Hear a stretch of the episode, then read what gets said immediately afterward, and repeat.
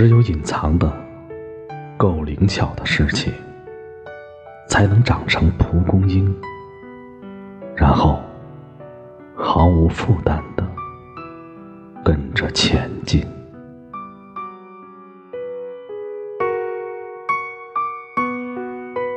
聆听方文山念一首诗给你听。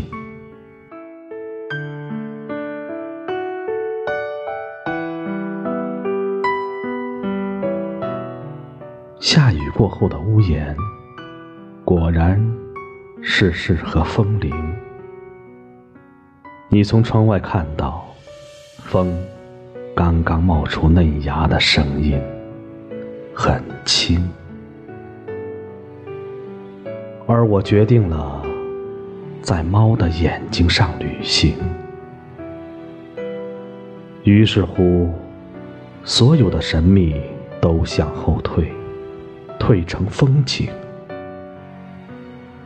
只有隐藏的够灵巧的事情，才能长成蒲公英，然后毫无负担的跟着前进，很小心，